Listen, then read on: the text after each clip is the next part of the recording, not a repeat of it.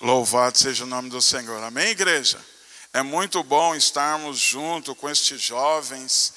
E o Senhor tem ministrado sim, é como a Sara já de início na oração dela, que o medo tenta nos paralisar, mas quando eu entro e vejo estes jovens aqui, Senhor, como é bom estar junto deles e que o Senhor possa trazer uma palavra dirigida nesta noite ao seu coração, tudo aquilo que o Senhor ministrou durante essa semana, desde o convite do Guilherme, né, que esteve colocando aí o tema, nos convidando a estar nesta noite, que o Senhor possa cumprir tudo aquilo que ele quer ministrar. Antes eu quero trazer um texto áureo e eu queria pedir que vocês que estão participando em casa aí, abrisse as vossas Bíblias no Evangelho, no Evangelho, não, em Gênesis, capítulo de número 4, quero ler o verso de número 7 com vocês. Deixa eu abrir a minha aqui também.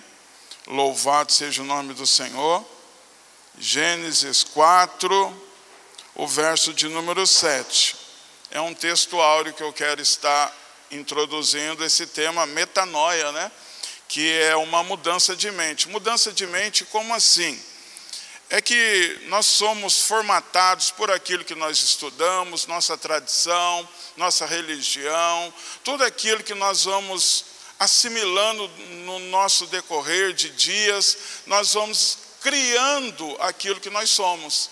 E às vezes essa criação que nós trouxemos para a nossa mente, ela tem que ser reprogramada ela tem que ser tirada de tudo aquilo que está acontecendo, para a gente saber que tem um Criador cuidando e zelando pelas nossas vidas.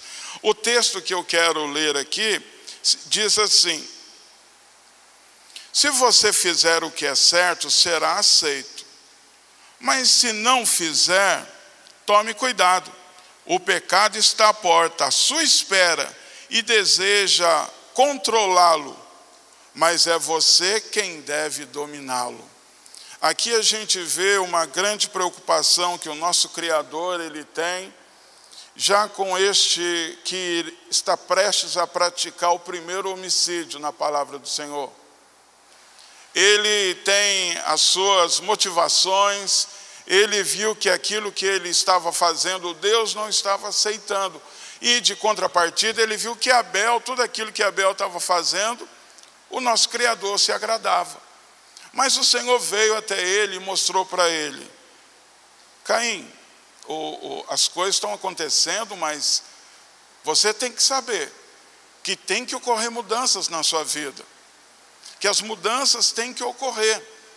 A Sara ministrou aqui e falando com a gente, falou que nós somos uma igreja em célula, e já o nosso o nosso pastor já enviou os estudos para essa semana. Já enviou para a gente com a preocupação tão grande de tudo aquilo que nós estamos ministrando e a importância de estarmos ministrando e sermos ministrados. A nossa igreja não está parada. E louvado seja Deus que nós estamos fazendo parte de um período de nossa igreja, como nenhum outro houve. Quando teve aqueles governos passados, principalmente do governo Collor, saiu aquele movimento de jovens, os caras pintadas, né? Mas hoje estamos vivendo um momento tão único na nossa história, em que com certeza estes nossos jovens serão lembrados. A igreja do Senhor será lembrada, porque ela não encolheu, porque ela não se escondeu Tivemos notícias dessa semana, os nossos jovens orando no calçadão de nossa cidade, ministrando lá, o comércio todo fechado e eles andando pelo calçadão, ministrando a palavra, orando, jejuaram para isso. E eu creio que este é o momento de estarmos participando da nossa história. Se nós aceitarmos na nossa mente em que, ó, já foi decretado, tudo isso vai acontecer, juízo e isso aí não vai mudar. Não, nós temos que transformar. Aqui nos mostra que a palavra do Senhor sempre irá me despertar para um potencial que está oculto em mim mesmo. Nós temos um potencial em Deus que está oculto, que nós não ainda o identificamos, não, não o reconhecemos. Mas Cristo tem um poder de tirar e mostrar para nós. Nós temos que nos perguntar nesta noite: o que eu tenho visto? O que eu tenho feito para a igreja nos dias de hoje? Como eu estou enxergando essas dificuldades que nós estamos enfrentando? O Senhor Jesus, por várias vezes, confrontou as pessoas em que chegava até Ele. Ele perguntava assim: O que você quer que eu te faça? O que você quer que eu faça hoje? O que você quer que seja realizado na tua vida? Nós temos que ter em mente aquilo que nós queremos fazer. Se eu trago pensamentos de morte sobre a minha mente, o meu futuro vai ser sempre o medo me paralisando, o medo me acuando, eu sempre com medo da situação. Mas, como diz Jeremias, se eu trago pensamentos de vida, se eu trago pensamentos de, de renovo na minha vida, é lógico que eu vou avançar. Então, o Senhor Jesus, ele tem a capacidade de mostrar para nós aquilo que está oculto em nós o potencial que nós temos. Ele olha para Pedro, um vacilante lá, um homem que é meio dúbio em suas ações e pensamento, e ele fala: Olha, Simão, você vai ser Pedro, Céfas, você vai ser alguém que eu vou ter, olha aí, um cuidado muito grande, então você vai ser pedra. Quando ele olha para Gideão, aquele homem com medo dos seus inimigos, malhando trigo num lagar totalmente oposto aonde era para ele estar malhando o trigo, o Senhor se apresenta a ele e o chama de valente. Isso tudo trouxe uma estranheza muito grande ao coração de Gideão. Ele começa a pensar assim: mas como me chama de valente, de corajoso, como atribui isso para mim, sendo que eu sou tão pequeno? Sou o menor do meu clã, da minha família, e minha família, olha, é a menor ainda de todas as tribos. Então, como me chama? O Senhor viu em Gideão um grande estrategista, um grande general para a guerra. Só que isso ainda não aflorou, porque na mente dele ele não colocou lá, não encucou. Eu lembro de uma ministração da pastora Ivoneide, aonde ela ministrava e falava assim: Nós somos aquilo que nós comemos. Então, os pensamentos que habitam em nós vai dar a linha para o nosso horizonte, para o nosso futuro. O Senhor, quando nos chamou, Ele não chamou para mudar a nossa história, história, aquilo que ficou lá atrás. O Senhor nos chamou para um destino, para um propósito, e muitas vezes o medo tem nos paralisado. O Senhor quer mostrar o oculto de nossos pensamentos hoje. Ele quer olhar para mim e para você e chamar para fora. Quando Deus olha para Abraão, e o chama de pai de multidões, ele olha para ele, ele olha para o significado de seu nome, e ele não vê a esposa lhe dando filho, mas estéreo. Mas o Senhor chama ele para ele pensar nestas coisas. Chama para ele sair do mundo em que ele se encontrava, do mundo, é da tenda onde ele vivia. Sai, Abraão, sai da sua tenda, olha aqui algo que eu quero te mostrar que é extraordinário. Olha os céus, olha as estrelas, olha tudo isso. Eu fiz isso e vou fazer você um pai de multidões. É impossível nós olharmos para a história e entender como Deus fez isso. Como Deus pode realizar estas coisas? Quando Deus chama os seus discípulos e ele fala assim, com aquela multidão toda sentada esperando alguma coisa, e é lógico, os homens tinham aquela formatação deles, eles falaram: Senhor, 200 denários não daria para comprar alimento. E se nós tivéssemos esse dinheiro? Não tem aonde comprar. Então é melhor a gente despedir todos estes para que a gente possa aí ver o que, que a gente vai fazer. Mas o Senhor olhando para eles fala: Olha, vocês vão ter que dar a eles o que comer. Aí eles olham, mas Senhor, o Senhor não entendeu. Nós estamos no meio de um deserto. Nós estamos em um local que é distante de qualquer vilarejo. Nós não temos como. Mas o Senhor falou para eles: vocês vão dar o que comer a eles. E o que, que prevaleceu? Que eles deram que comer àquela população toda, porque com eles sobraram o que? Doze cestos cheios.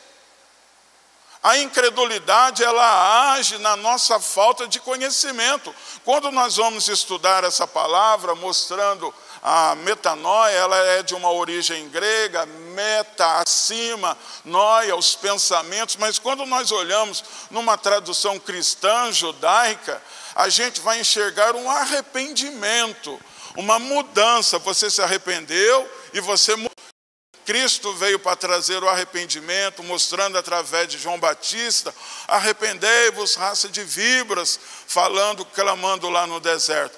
E o Senhor, todos os tópicos dele é clamando a povo, clamando a população para que elas tivessem um arrependimento. Só que muitos filósofos nos dias de hoje também têm desenvolvido uma tese em que Deus se arrepende. Como pode? É uma visão helenista isto, é uma greco-romana. É uma visão aonde eles querem estudar tudo, dissecar Deus e mostrar que Deus falha. Usando textos que foram escritos mostrando, ah, Deus se arrependeu de ter feito o homem. Ah, Deus lá quando fala, chama um homem, fala, olha, arrependi Moisés, olha esse povo não dá. Ele é teu povo, não é mais o meu povo. Só que o arrependimento não cabe em Deus. A nossa linguagem, a nossa tradução não tem como explicar. É como João, ele começa a falar na visão de Apocalipse, não tem como explicar tudo aquilo. Então ele fala dentro de um contexto em que ele vivia. Então ele começa a falar das coisas que ele está experimentando, daquilo que ele está vivendo, na ótica dele, naquele tempo. E é um tempo que ainda era formatado por aquela tradição judaica. Então a gente vê assim, quando mostra metanoia, arrependimento, e aí a gente vê o arrependimento. Vamos pensar no homem, vamos pensar em mim, vamos pensar em você. Quantos já se arrependeram em suas vidas? Eu acredito que todos. Todos já passaram por um momento em que eles vivenciaram o quê? Nossa, se eu tivesse o conhecimento melhor das circunstâncias, eu não teria agido daquela forma, eu não teria feito daquele jeito. Então, este é um arrependimento, é um reconhecimento que faltou conhecimento. Olha, eu não estava presente lá, então quando eu cheguei, olha, fiz, meti os pés pelas mãos e, fez, e fiz coisas desagradáveis. Então eu me arrependi, eu me arrependi daquela ação que eu pratiquei naquele momento. E agora a gente vê como que Deus vai se arrepender. Se ele já sabe de todas as coisas, se ele já entende tudo, é impossível. Então, essa nossa visão, ou esses pensamentos que tem trazido em que Deus se arrepende, não é nessas questões. E nenhuma outra questão Deus vai se arrepender. Não é como homem. Graças a Deus por isso. Então a gente vê que Deus consegue ver em umas ações já mostrando que Caim, ele teria que dominar. Ele teria que dominar. E Deus entende tanto o potencial das pessoas que ele olha para Saulo e ele vê um grande pregador aos gentios.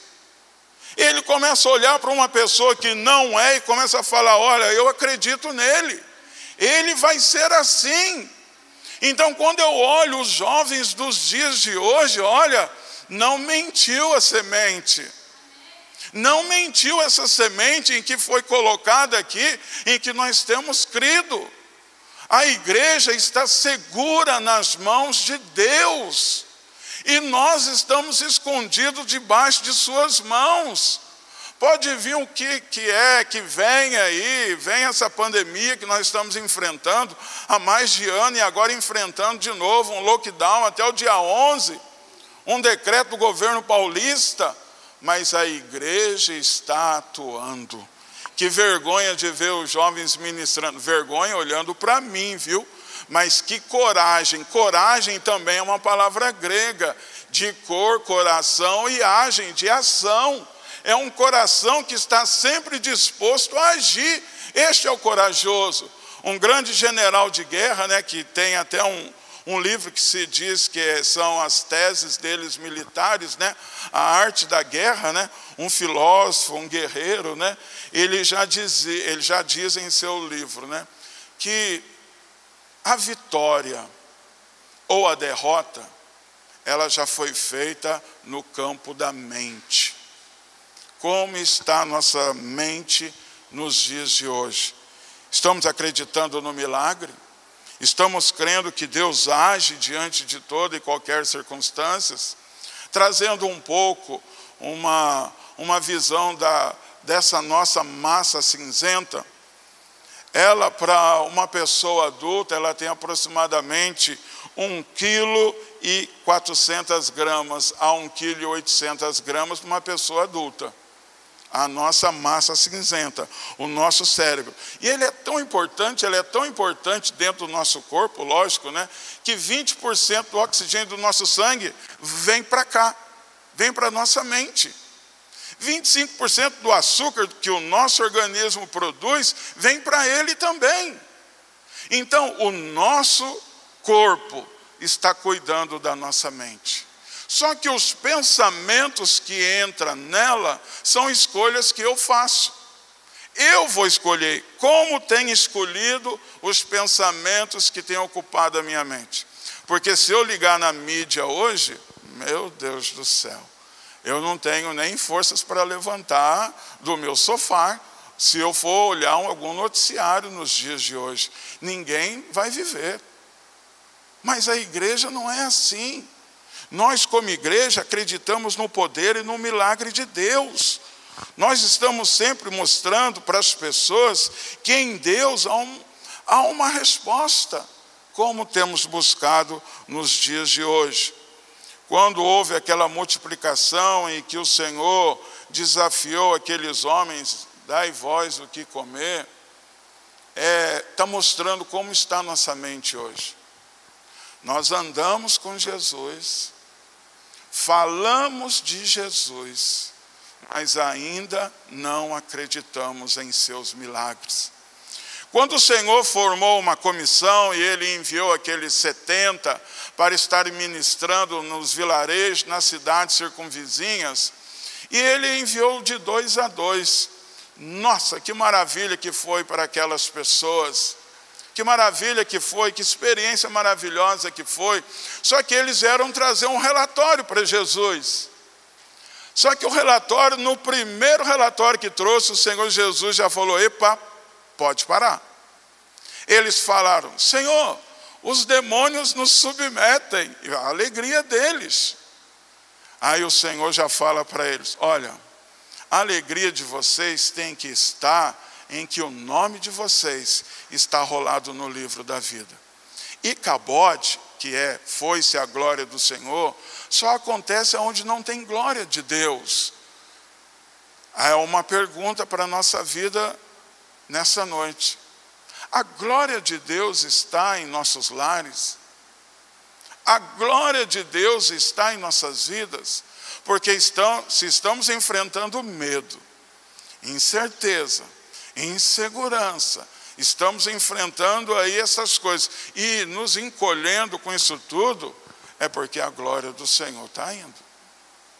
Precisamos chamar a glória de Deus para a nossa vida. Albert Einstein, ele diz assim: a mente intuitiva é um dom sagrado. É um judeu, hein? É um dom sagrado. E a mente racional é um servo fiel. A palavra do Senhor diz em João 15 que quando chega assim, ele começa a falar do amigo, ele fala assim: olha, O Senhor, quando ele tem um amigo, o amigo já sabe o que ele pensa, já sabe o que ele quer, já sabe do que ele precisa. Mas o, o servo, o escravo, ele já não sabe. Ele se apresenta diante do seu senhor e pergunta para o seu senhor o que o senhor precisa. Porque ele não tem esta intimidade de estar sempre trocando com o seu senhor, com o seu amigo. Então, hoje, o Senhor, Ele quer esta intimidade para nós estarmos trocando ainda mais com Ele. Quando nós não trocamos com Ele, nós passamos sérias, sérias dificuldades. Quero entrar dentro do contexto bíblico, o qual que eu vou estar utilizando para a ministração desta noite. Se encontra em João, capítulo de número 3. Eu vou me ater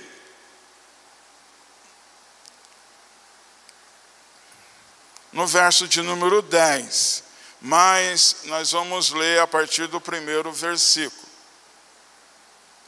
Mudança de mente, metanoia. E quando a gente fala de Nicodemos, só dando falando um pouco mais, Nicodemos ele já tem uma tradição, o nome dele já é uma tradição já grego ele já está ali entrando lá por um pensamento tão racional que para isso que Cristo veio, para isso que o Senhor veio. O Senhor veio para quebrar todo o sofisma, todos os pensamentos contrários. A gente vê que quando o Senhor Jesus, no, na última ceia, o qual ele fala para Judas, né? Olha, o que tem de fazer, fazes logo. Ele foi lá, negociou com os sacerdotes. Os sacerdotes pagou para ele 30 moedas, né? E aí ele voltou e viu que ele tinha feito algo muito errado na concepção dele. E é também, né? Aí ele volta para os sacerdotes. O que, que sacerdote é para fazer com uma vida que está se arrependendo, que está arrependida? É, é para cuidar dele. Olha como os sacerdotes viviam naquela época. Isso é contigo. Traiu, Agora, vê o que, que você faz. Deixou o inimigo entrar, agora é com você. Os sacerdotes viviam desta maneira.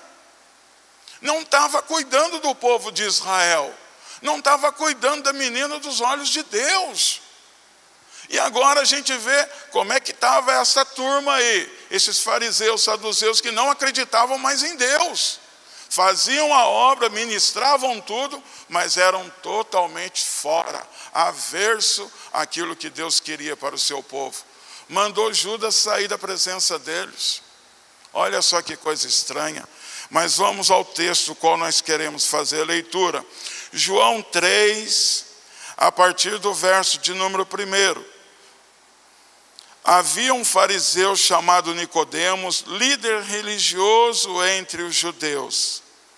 Certa noite ele veio falar com Jesus e disse: Rabi, todos nós sabemos que Deus enviou o Senhor para nos ensinar.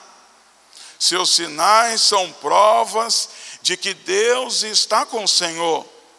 Jesus respondeu: Eu lhe digo a verdade: quem não nascer de novo, não verá o reino de Deus.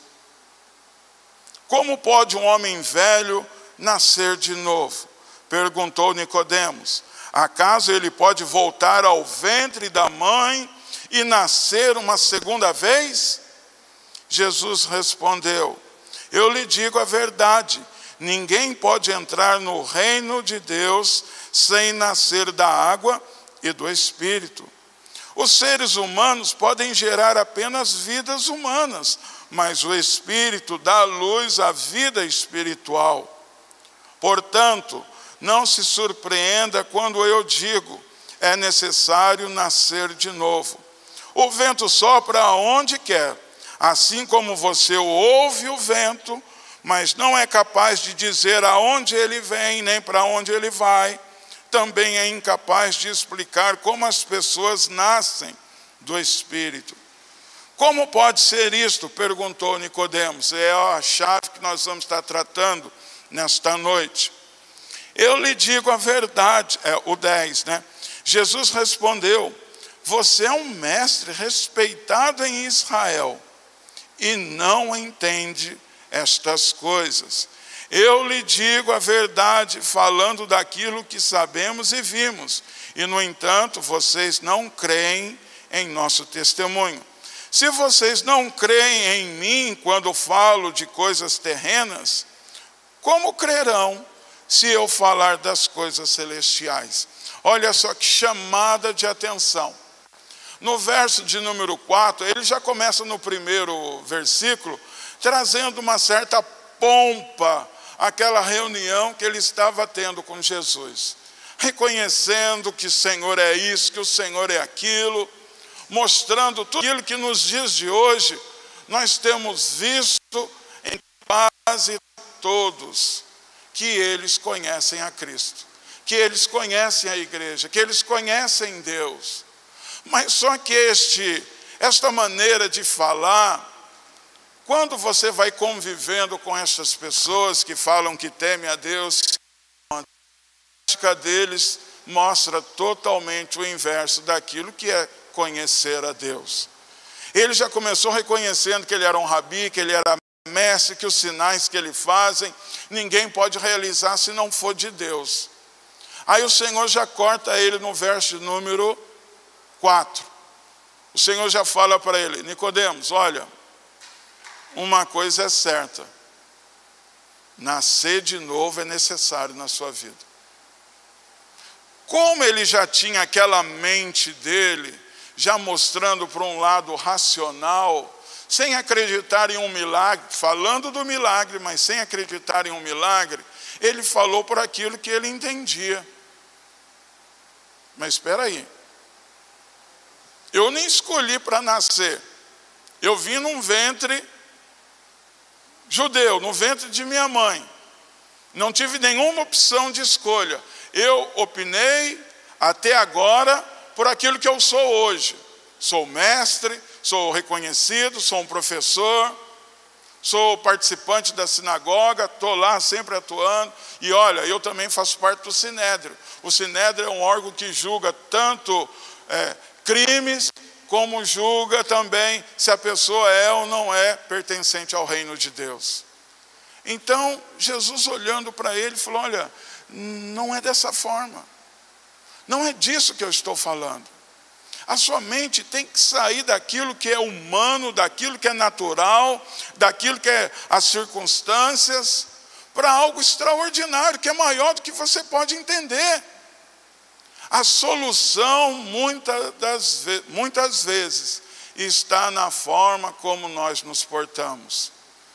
Se eu estou andando lá derrotado, já não tenho esperança mais para nada, já não consigo caminhar olhando lá, olha, vai mudar, tudo vai ser diferente. Não, pode ter certeza que a derrota é certa.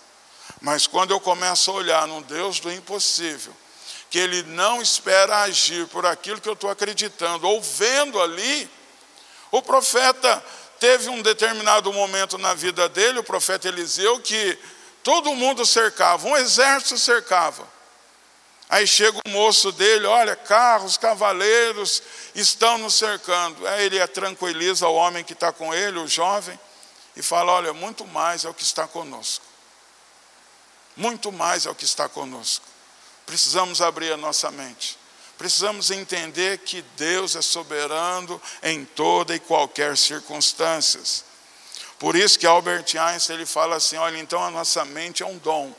Esses pensamentos intuitivos em que nós buscamos a Deus, ainda pela intuição, mas depois convencido de tudo aquilo que Ele pode fazer, é um dom de Deus. Mas eu tenho que sair daquela mente em que só faz aquilo que eu peço. O que eu estou pedindo na minha mente? O que eu estou clamando para Deus na minha mente hoje? Que o Senhor execute um milagre, que o Senhor faça, que o Senhor crie condições, que o Senhor mude essas circunstâncias. Muitas vezes estamos enfrentando isso. Toda a criação de Deus toda a criação. Quando a gente fala assim de toda a criação, do mundo criado de Deus, aí a gente chega em Apocalipse, a gente vê que novos céus, nova terra. Mas quando a gente vê o arrependimento, a regeneração, a gente formar tudo de novo, aqui a gente vê que o escritor estava falando que ele está mostrando que, olha, o sistema hoje está corrupto. Como que você está agindo diante desse sistema? O sistema está corrompido, mas aquilo que ele criou, quando Deus estava criando, na virada do dia, ele falava: Isso é bom. E agora já não serve? A natureza ela está esperando o nosso grande dia. A natureza está esperando o nosso grande dia em que vamos manifestar a, a vontade de Deus. Em Romanos 8, 19 e 23 diz assim: A ardente expectativa da criação aguarda a revelação dos filhos de Deus, pois a criação está sujeita à vaidade, não voluntariamente, mas por causa daquele que a sujeitou, na esperança de que a própria criação será redimida do cativeiro da corrupção, pois a liberdade, a, a liberdade da glória dos filhos de Deus, porque sabemos que toda a criação, a um só tempo, geme e suporta angústias até agora, e não somente ela, mas também nós, que temos as primícias do Espírito, igualmente gememos em nosso íntimo, aguardando a adoção de filhos, a redenção dos filhos do nosso corpo. Romanos 8, 19 e 23. Então nós enfrentamos a, a nossa, a tudo que está em nossa volta, está aguardando o dia da redenção do homem. Mas como nós estamos caminhando? Será que como Nicodemos, como os fariseus, os saduceus, achamos que estamos trabalhando para Deus, mas quando alguém se levanta para fazer algo, a gente pensa: nossa, será que isso é de Deus? Será que aquilo que os jovens foram fazer lá no calçadão de nossa cidade é de Deus? Será que as vigílias que estão acontecendo hoje é de Deus? Porque há um decreto aí falando o distanciamento, olha, você tem que estar longe. Mas será que esse levante do povo de Deus, levante que eu falo, levantar do povo de Deus, é algo que Deus se agrada? Será que a gente não tem que ficar somente obedecendo esses decretos humanos? Que eles estão falando que a gente tem que se esconder? O que nós temos que fazer nos dias de hoje? O escritor de Eclesiastes, ele diz no capítulo 7, no verso de número 29, o que eu descobri é tão somente isto: que Deus fez o ser humano reto, mas ele se meteu em muitos problemas. Eu estou lendo na nova tradução, ao meio da atualizada. Então, o Senhor, ele colocou retidão no nosso coração. Mas aquilo que nós estamos fazendo ou pensando, o pensamento está fazendo com que as nossas ações, a gente se coloque em grandes problemas. O Senhor quer que a gente avance. Quando a gente vê lá em Efésios 6 as armaduras sendo trazidas, a gente vê que a couraça, né, não tinha nenhuma proteção atrás. Porque a gente não recua, a gente não volta atrás. O povo de Deus somente avança. Lançar fora todo medo é imprescindível para os dias de hoje é imprescindível para os dias de hoje que a gente tem que sair desta dimensão. A gente tem que ir para uma profundidade ainda maior com o nosso Criador. A gente tem que fazer isso, olha, é, trazendo uma libertação para os nossos pensamentos. Mas se eu fico pensando somente que tudo vai ruim, o, até o nosso pastor, né, sempre mostra aquele desenho Lip Ride, né? Ó vidas, ó céu, ó azar. Quer dizer, para aquilo lá sempre vai dar tudo negativo. Para aquela hiena, tudo, qualquer ação que o lobo quer, a hiena fala, mas isso vai dar certo. Mas isso vai, vai ser bom. Não, estes pensamentos têm que sair. Por isso que esta escola de Nicodemos, tem que sair de nossa mente nos dias de hoje. Esses pensamentos que Nicodemos tinha, estava prendendo ele, estava escondendo ele, colocando ele num quadrado. E o Senhor quer que a gente pense fora da caixa.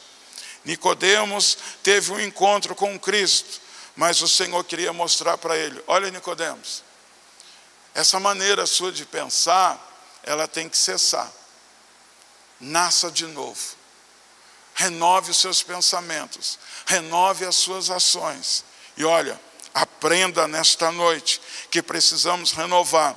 O salmista ele diz no Salmo de número 46, no verso 4 e 5, ele diz assim: que há um rio cujas correntes alegram a cidade de Deus, o santuário das moradas do Altíssimo, Deus está no meio dela, jamais será abalada. Deus ajudará desde de antemanhã, Deus já está ajudando. E se você for acompanhar os primeiros versículos, está falando: olha, vai ter um terremoto, vai ter isso. Mas existe um rio de Deus que tem a calmaria que nós necessitamos para vencer toda e qualquer dificuldade. O Senhor quer conversar com a minha mente hoje. O Senhor, ele me pergunta, Maurício, mas o que você quer que eu faça? Por várias vezes a gente viu o Senhor falar: olha, a tua fé te salvou, a tua fé mudou tudo. Fé é acreditar naquilo que ainda eu não enxerguei naquilo que a minha concepção ainda não entendeu. Um pai veio trazer o seu filho endemoniado e veio trazer para Jesus, os discípulos já o bloqueou. Olha, o que está acontecendo? Não pode se apresentar diante de Cristo. Mas mesmo assim o Senhor foi até esse pai. Este pai falou para Jesus o que eu devo e o que você deve falar. Senhor, aumente minha fé, aumente, aumente tanto para que eu possa acreditar que o milagre possa ocorrer. Nós estamos sendo escravos dos nossos próprios pensamentos. Criamos cadeias na nossa mente que está intransponível. Eu não consigo sair daquela ideia de que eu sou um derrotado. Eu não consigo sair da ideia de que meu filho não tem mais jeito, de que minha casa não tem mais solução. Eu não consigo acreditar mais no meu casamento. Eu não acredito mais na cura, Senhor. Eu não acredito mais em ver que tudo pode ser mudado. O Senhor, quando chamou a Davi, e Davi se apresentou né, diante de Golias, não tinha como apostar em Davi. Não tinha como acreditar em um pastor de ovelhas. Não tinha como apostar. Eu acredito que boa parte da igreja nos dias de hoje não estaria, se estivesse lá, não estaria apostando, colocando ali aquilo que acreditava. O apostar que eu estou falando é acreditar, viu? Acreditar em Davi que pudesse vencer um grande homem de guerra, um gigante. Mas aquele Davi franzino, ele não estava preso na mente dele, no racional, de que ele não poderia vencer. Ele estava acreditando no Deus que ele servia. E as nossas ações têm que ser de igual forma, acreditando o Deus que nós servimos. Se isso é um fato, como nós estamos agindo nos dias de hoje. Acho que Davi precisava ministrar para nós nesta noite. Porque ele não aceitou nem o armamento de Saul, nem os preparativos, nem a arma, nem escudo, nem as armaduras, nada ele aceitou, porque ele não tinha movimento com aquilo que é do outro ele não se encaixou naquilo que Saul imaginava que iria trazer proteção a ele. Não, isso aqui para mim não serve, não dá, eu não tenho movimentação. Eu vou contra ele em nome do Senhor. Isso sim eu não posso abrir mão. Então, quando nós olhamos para Davi, como nós nos enxergamos hoje? Acreditando que o gigante vai vencer, que a dificuldade não vai sair como nós estamos enxergando. Como nós estamos enxergando a mulher do fluxo de sangue, né? Chega, ela acredita, olha, eu já acreditei em muitas pessoas até o dia de hoje. Acreditei na medicina, acreditei nisso, acreditei naquilo, mas agora eu só tenho Jesus. Eu só tenho o Senhor para que possa mudar. E ela teve algo na mente dela, ela formatou a mente, e ela não acostumou mais com aquela enfermidade. Ela falou assim: se eu tão somente tocar nas vestes, a minha vida vai mudar. E o interessante é que o Senhor ficou procurando quem tocou. Ele já sabia, mas ele queria que aquela mente que foi curada também mudasse a forma de estar se enxergando. Ela chega, se apresenta a Cristo e fala toda a verdade, que foi ela que tocou, recebeu a cura, falou os anos de, de, de tanto sofrer que ela viveu. Aí o Senhor falou: Olha, isso aí curou você. Isso aí curou sua vida.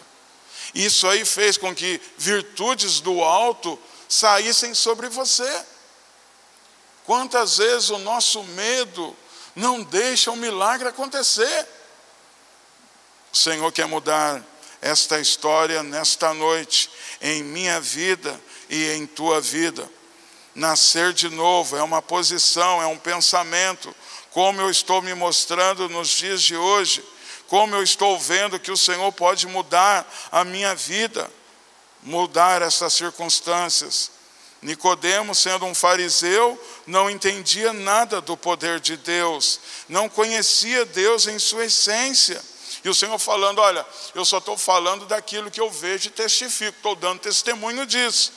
E ele achava aquilo lá, nossa, só pode ser de Deus, mas nem para mergulhar naquilo ele foi, né? Nem para abandonar tudo. No verso de número 8 mostrou isso, né? E todo aquele que é nascido do Espírito, ele tem uma nova identidade. O nascimento que o Senhor esperava de Nicodemos e espera de mim nesta noite, não é eu retornar ao ventre e agora eu vou programar do jeito que eu vou vir eu vou ouvir uma pessoa mais audaciosa, mais olha isso, mas com uma visão maior. Não, não, não vai ser possível.